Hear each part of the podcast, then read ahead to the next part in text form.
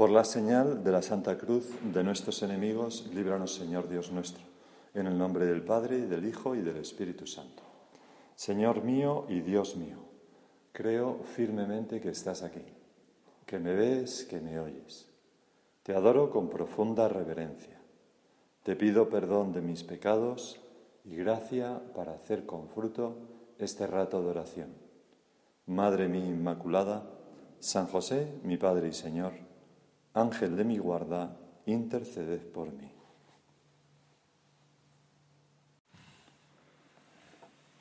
Hace bastante tiempo eh, oí contar como un hombre que trabajaba haciendo azulejos, eh, eh, pues un sacerdote le encargó unos azulejos de una virgen para, para una casa de retiros y entonces pues hizo cierta amistad porque este otro sacerdote pues era es pintor antes de ser sacerdote, y después sigue pintando don Justo Luis, ¿no? Rodríguez Sánchez de Alba. Eh, es un grandísimo pintor.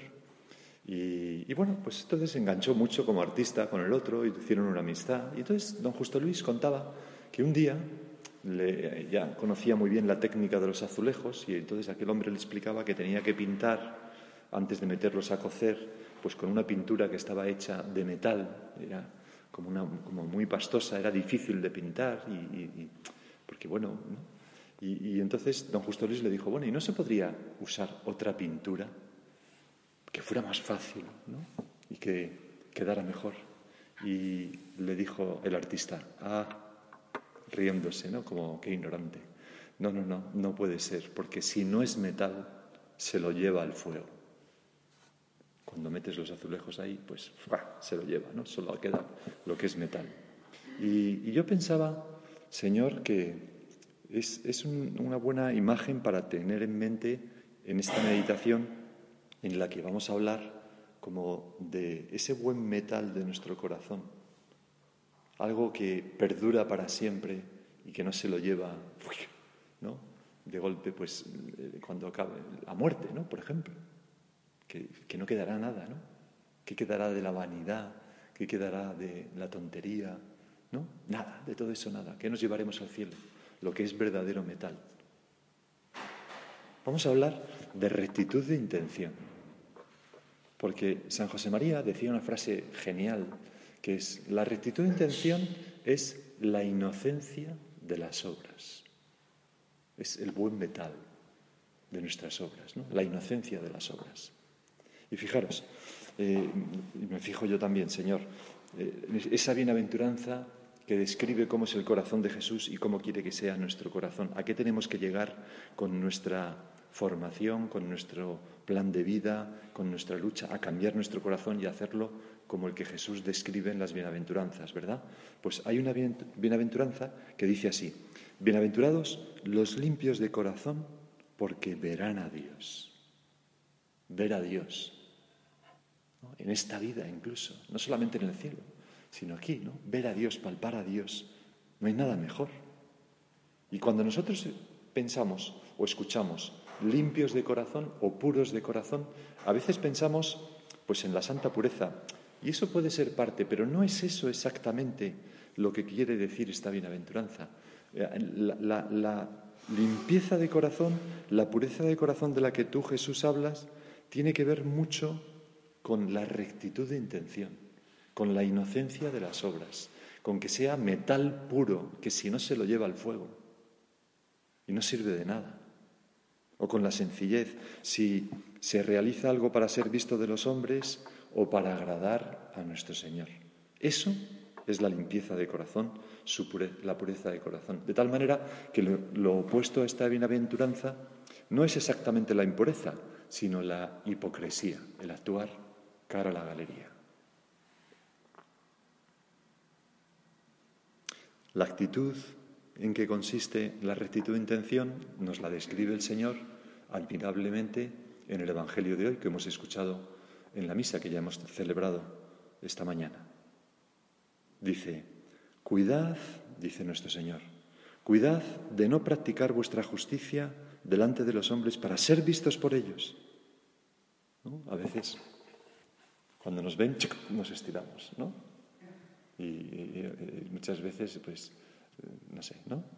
pues hacemos un gesto, que tampoco está mal, pero en fin, ¿no? Cuidad en practicar vuestra justicia delante de los hombres para ser vistos por ellos. A veces me está viniendo a la cabeza, me hace mucha gracia cómo los chavales jóvenes no son muy capaces de tener rectitud de intención. Entonces, por ejemplo, cuando hacen una genuflexión o una chica pequeña en el colegio, pero no muy pequeña, sino de 10 años o así, cuando hace una genuflexión, si tú estás sentado en el oratorio rezando, te mira y descaradamente hace la genuflexión, súper pausada, baja la cabeza, se santigua, fenomenal, se levanta, te mira y se va, ¿no? Como diciendo, espero que lo haya hecho bien, ¿no? Porque los niños todavía, todavía no, no son muy capaces ¿no? de entender esto profundamente. Pero nos puede pasar también a nosotros. Y nuestro Señor nos pone esta parábola también y dice, por tanto, cuando hagas limosna, no mandes tocar la trompeta ante ti, como hacen los hipócritas en las sinagogas y por las calles para ser honrados por la gente. ¿No? Toca la trompeta. Mirar, chicos, aquí estoy yo, ¿no? Cuando des limosna, mirar, mirar, como los políticos con la foto, ¿no? Tal están ahí y luego termina la foto y la cara deja de sonreír, todo cambia y, se olvidan completamente de, la persona, algunos políticos, de la persona con la que han estado, ¿no? Pues eso es la hipocresía, ¿no? Hacer las cosas, la trompeta. Y fijaros lo que dice el Señor. En verdad os digo que ya han recibido su recompensa. Qué pobre, ¿no? Ya está. Tu recompensa ya la has recibido en esos aplausos, esos flashes y tal. Qué pena, ¿no? Una acción que podía servirte para la vida eterna, que podría, mm, podrías encontrarte la multiplicada por cien en el cielo, como dijo nuestro Señor, el ciento por uno, ¿no?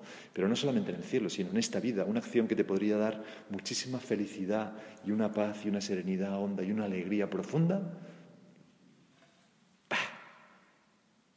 malbaratada por cuatro likes y cuatro aplausos.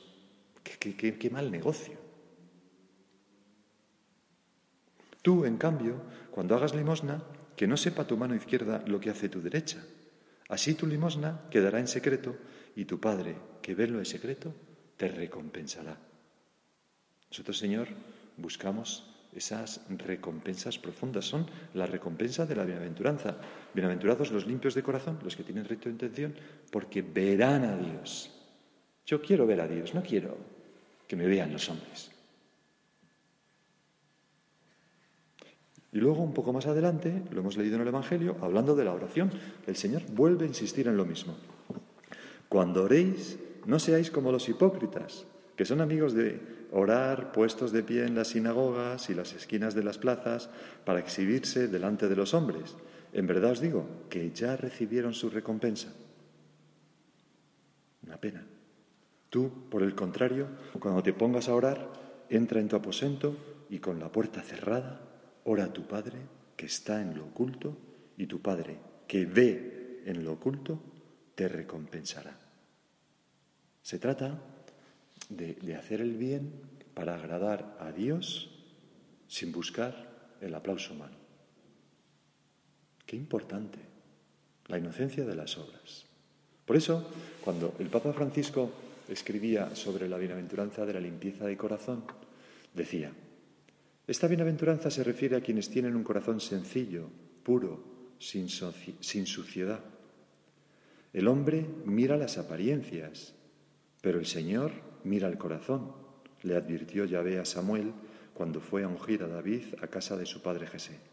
Lo que más hay que cuidar es el corazón. Nada manchado por la falsedad tiene un valor real para el Señor. Él huye de la falsedad, se aleja de los pensamientos vacíos. El Padre que ve en lo secreto reconoce lo que no es limpio, lo que no es metal, está fuera. Es decir, lo que no es sincero, sino solo cáscara y apariencia. Señor, hay cáscara y apariencia en mis obras, ¿no? Qué pena si fuéramos como huevos, ¿no? De, con cáscara. Hoy, eh, estos días, un un mirlo ha hecho un nido en el olivo de Moncloa. y entonces lo hemos ido observando como la mirla empollaba los huevos y han salido, han salido cuatro mirlitos que están ahí piando tal, y ves todas las cáscaras, ¿no? todo eso ya era una cosa, lo, lo, importante es la vida que había dentro, la cáscara, ¿no? Pues, Señor, yo intento, me quedo con la cáscara en mi vida, intento aparentar y engañar sobre mi verdad, me engaño a mí mismo, a mí misma, no nos vaya a pasar como aquel amigo ¿no? que explicaba a otro que había pasado un mes en la clínica, en una clínica de desintoxicación para dejar de, para quitarse las ganas de fumar, ¿no? Para dejar de fumar. Y entonces le explicaba, pues allí estuve en la clínica, aquí yo me pusieron unos parches aquí de nicotina que venían muy bien, y luego unos psicólogos nos daban unas charlas y así hemos, he pasado un mes haciendo mucho deporte y, y nada, fenomenal, me ha ido fenomenal. Y el amigo le dice, Quillo, pero tú estás fumando ahora. Dice, sí, pero fumo sin ganas. Fumo sin ganas, ¿no?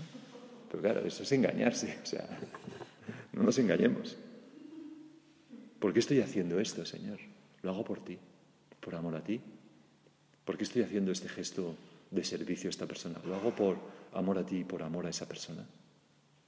¿Por qué me enfado cuando no me reconocen lo que he hecho? ¿No lo estaba haciendo por amor a Dios? ¿Por qué me enfado? Que me falta, no es metal, ahí mi corazón no es puro, no es limpio. No tengo esa rectitud de intención.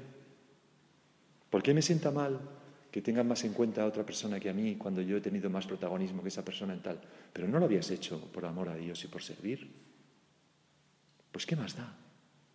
Es más, si no tenemos nada de gloria humana, tendremos más gloria en el cielo y el Señor nos premiará más en esta vida, le veremos a Dios. La gente que vive la rectitud de intención sonríe cuando alguien dice, pues qué bien lo ha hecho Menganita, porque tal, y a lo mejor ha sido ella la que lo ha hecho en vez de Menganita, ¿no? Y sonríe, sí, es verdad, lo ha hecho fenomenal. Y por dentro dice, ¿lo ves Jesús? Qué bien, solo tú lo sabes la verdad de esto. Y se queda feliz y ve a Dios en esta vida. Me acuerdo de una chica que me contaba que su hermana eh, una chica que vivía en un centro, que su hermana había subido una foto suya a Facebook y ella se pasó todo el día contando los likes que iba acumulando la foto, ¿no? Y decía, es horrible esto de, esto de tal, y digo, sí, sí, eso se llama vanidad, ¿no? Esto se llama vanidad. A todos nos gusta, ¿no? La hipocresía, el actuar cara a la galería, Parece ser el pecado que más detestas tú, Señor. Fíjate que, el Señor le dispara con artillería pesada, ¿no? En el Evangelio dice hipócritas, sepulcros blanqueados. El Señor que nunca insultaba a nadie, que era manso, que, sin embargo, contra este pecado, para hacer reaccionar a la gente, carga hipócritas, sepulcros blanqueados, serpientes, raza de víboras.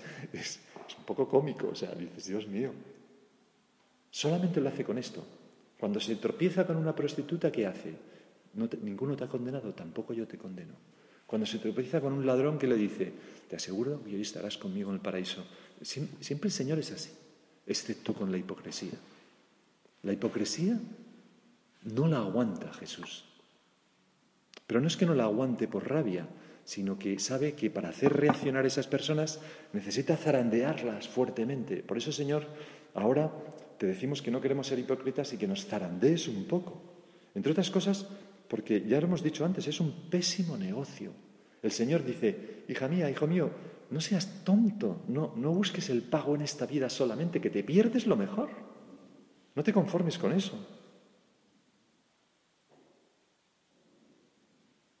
La hipocresía eh, quizás no le gusta tanto al Señor porque con ese pecado el hombre rebaja a Dios, lo pone en segundo lugar, situando en primer lugar como al público, ¿no? a la criatura. Y además, la hipocresía, que es una falta de fe, porque Dios nos ve, claro. Dios ve lo que hacemos. Me acuerdo, yo siempre les digo mucho, eh, bueno, es igual. Bueno, Dios ve, Dios ve todo lo que hacemos, ¿no? Dios ve, Dios ve. Y, entonces, mm, la hipocresía, además de una falta de fe, es una falta de caridad hacia el prójimo porque lo reducimos a su calidad de admiradores. No le reconocemos una dignidad propia, sino que solamente nos interesa de ellos mm, los likes hacia nosotros, lo que nos van a admirar, lo que, y eso es impropio de la persona humana. Debemos reconocerles pues en su dignidad de hijas e hijos de Dios. No sé si habéis visto algún capítulo de Black Mirror, esa serie, ¿no? que es bastante inquietante. Y entonces hay un capítulo que se llama Caída en picado, que refleja muy bien esto. Es un mundo en el que los likes, no voy a contar mucho para no hacer spoiler, pero los likes son lo fundamental. De, todo, todo se rige por, haces una compra y pones, calificas luego, te cruzas con alguien, calificas, tal, tal. Y entonces, según tu categoría, puedes hacer un determinado número de cosas y tal. Bueno, y entonces ahí se manifiesta muy bien cómo ese mundo obsesionado por los likes y la popularidad en las redes acaba convirtiéndose en un mundo cruel hasta el extremo y hipócrita indeciblemente hipócrita. Está muy bien reflejado. Señor, que, no nos pase nunca a nosotros, ¿no? Es, no sé, caer en la hipocresía es conformarse con tan poco. Es como si uno eh, cambiara un aperitivo de mm, jamón serrano, cinco jotas, ¿no? Lomo embuchado, bueno, una cerveza buena, tal, por un aperitivo de Fanta y aceitunas, ¿no? Y patatas. Dices, Dios mío, pero, pero, pero, pero, pero eres tonto, ¿qué? ¿No? ¿Qué haces cambiando eso por eso? ¿Te estás mortificando? Pues nosotros a veces eh, cambiamos una cosa maravillosa, que es ver a Dios, por, porque me vean cuatro que mañana se olvidan de mí y, y además, ¿qué? ¿Qué más da? Si la opinión humana muda tanto, ¿no? Por eso, ¿cómo entendemos aquella aspiración de eh, San Henry Newman, de Newman, el cardenal Newman, que podemos hacer ahora propia cada uno de nosotros en nuestra oración? Decía así este santo, él que tuvo que enfrentarse con su conversión a toda la opinión del mundo que le rodeaba, porque era pues un conocidísimo pastor anglicano, ¿no? muy valorado y muy estimado. Y cuando se convirtió al catolicismo todo el mundo le rechazó, pero delante de Dios se daba cuenta de que era lo que tenía que hacer.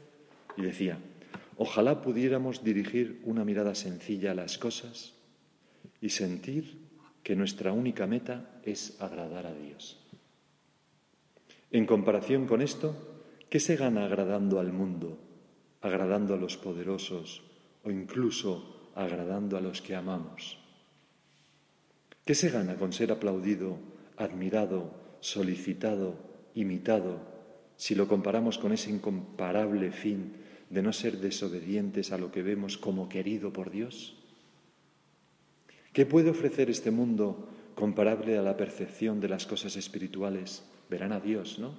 Esa fe penetrante, esa paz interior, esa elevada santidad, esa rectitud perenne, esa esperanza de la gloria que tienen los que aman y siguen con sinceridad a nuestro Señor Jesucristo?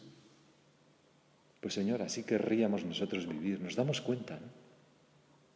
Nos damos cuenta de que cuando vivimos así, nuestra vida tiene como paz, hondura, serenidad.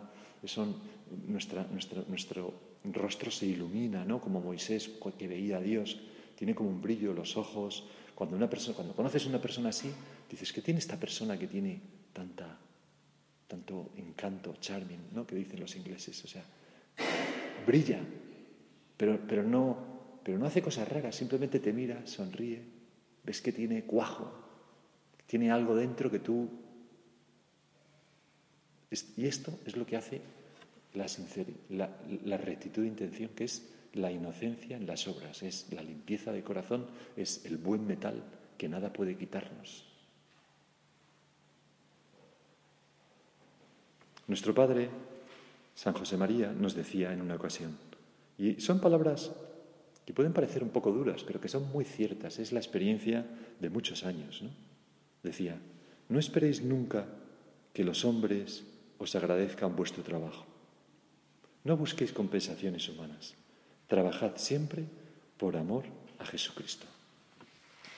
La única intención recta, Señor, para mi trabajo es trabajar por amor a ti y también por amor a los hombres, pero en primer lugar por amor al Señor. Esto es lo que llena el alma de paz y de serenidad. Fíjate que Santa Teresita de Lisieux, que es un libro que a todo el mundo gusta, ¿no? Historia de un alma, todo el mundo le gusta y es una santa que a todo el mundo le cae bien. ¿Por qué? Porque es entrañable, es simpática, la, ves feliz en las cosas que te va contando. No hay nadie que, diga, wow, Santa Teresita, qué horror, tal. No, al revés, todo lo contrario. Pues Santa Teresita decía, los grandes santos trabajaron por la gloria de Dios, ¿no? ¡Wow! Pero yo no soy más que un alma pequeñita, trabajo únicamente por complacerlo. Esta es la rectitud de intención, ¿no? A Jesús, por amor a Jesús. Señor, esto va por ti. Venga, Señor, voy a hacer esto tal. No me ve nadie, pero voy a estudiar muy bien estas cuatro horas. A lo mejor no entra en el examen, pero yo lo voy a estudiar. Te lo ofrezco a ti, Señor, y tú que me ves, pues ya está. Y así vamos como haciendo las cosas. Pues recojo este papel, nadie me ve, pero bueno, pues esto lo ha dejado mal esta otra sin darse cuenta que ha dejado la cocina llena de cuchillos, bueno, de cuchillos y de mondas de patatas, no creo, ¿no? Pero bueno, pues bueno, voy yo lo recojo y no se lo digo a nadie, lo recojo yo, Señor, y lo hago por ti. Ya está. Ese tipo de cosas. Que solo Dios lo vea. Eso es lo que... Eso sería... No, hay que, no hay que ir escondiéndose, hay que ser naturales. Si nos ven, que nos vean. Pero hacer las cosas sería como un ideal de un alma limpia, ¿no? Que es que solo Jesús lo vea. El 8 de enero de 1968 era la, víspera del cumpleaños de San José María, de sus 67 cumpleaños. Y entonces le hicieron un regalo que a nuestro padre le encantó. Y entonces el regalo consistía en un cáliz, se le enseñó, un cáliz para sostener la sangre de Cristo, que en su base tenía una esmeralda, pero no se veía la esmeralda. Tenía que coger el cáliz y enseñarle la, base a toda la gente para que se viera la esmeralda gordísima que había ahí, que tiene una historia muy bonita de cómo se consiguió, por cierto, porque eh, un obispo fue a una señora y le dijo que quería pedirle un favor para hacer un cáliz muy bonito en honor del Señor. Y le dijo la señora, era una señora peruana, ¿no? Y le dijo, hombre, si está en mi mano, y le dijo, pues precisamente es esa esmeralda que tiene usted en, la mano. Y entonces la señora se quitó aquel anillo y se lo dio. Era la, la esmeralda más grande de América. Bueno, pues en ese, ese cáliz tenía ahí, y se lo a nuestro padre, a Jesús, ¿no? Entonces nuestro padre se lo enseñó y uno de los que estaba allí, uno de los chicos jóvenes, le dijo, padre, ¿y por qué está ¿y por qué no se ve la esmeralda? Y le contestó, ¿por qué íbamos a verla? Es toda para el Señor. Del mismo modo, también hay en tu vida y en la mía muchas cosas que los demás no ven, pero que solo son para el Señor. De otra forma, perderían dulzura, intimidad, valor. Señor, yo me alegro cuando puedo hacer algo que solo tú ves y siento en mi alma esa dulzura, esa intimidad, esa conciencia de haber hecho algo de gran valor. Porque la rectitud de intención es tener el blanco apuntando al cielo, ¿no? para no perder mm, ese punto de mira.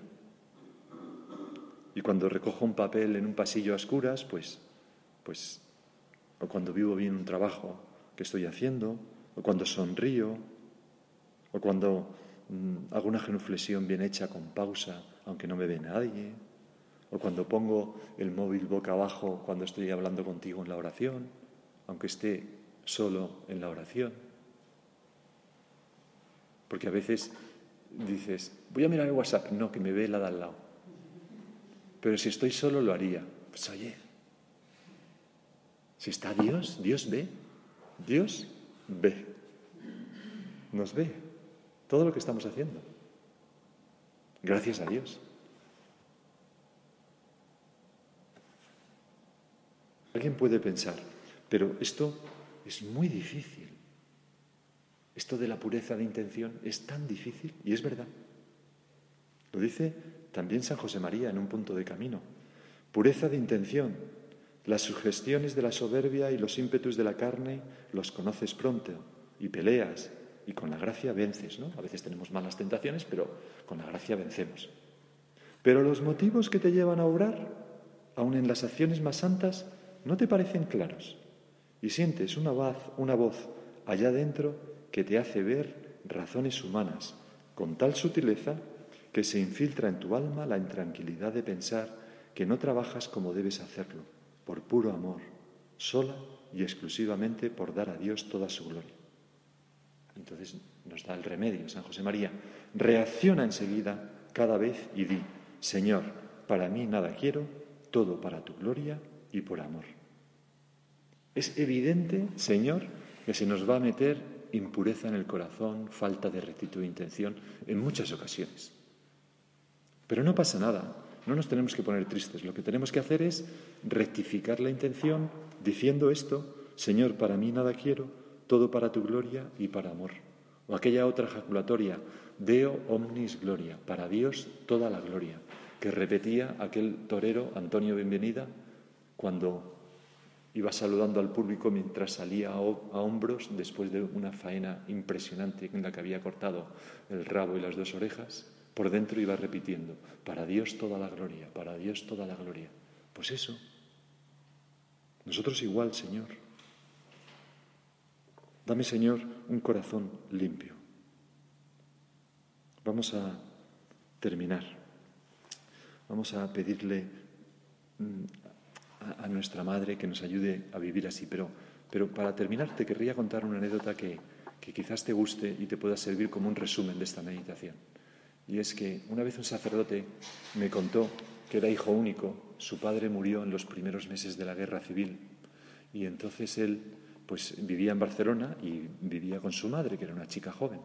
Y como eh, su, su, padre era militar y murió en el bando nacional y ellos vivían en Barcelona, que estaba en la zona republicana, pues mm, sufrían bastante necesidad.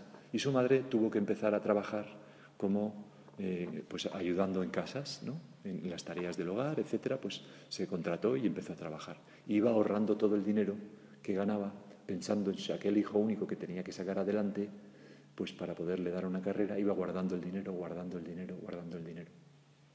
Bueno, el caso es que eh, este sacerdote, el día de su ordenación, su madre le contó esta historia y le dijo, hijo mío, mira, me pasó esto y cuando terminó la guerra, todo el dinero que yo había ahorrado no sirvió para nada. Porque cuando ganaron los nacionales dijeron que los billetes que no tuvieran el sello de la zona nacional no valían nada. Entonces, después de contarle esto, le dijo, así que, ahora que eres sacerdote, si a las cosas que hagas no les pones el sello del amor de Dios, no sirve para nada. Y es un consejo impresionante que nosotros, Señor, podemos hacer propio. Se lo pedimos a nuestra Madre la Virgen. Te doy gracias, Dios mío, por los buenos propósitos, afectos e inspiraciones que me has comunicado en esta meditación.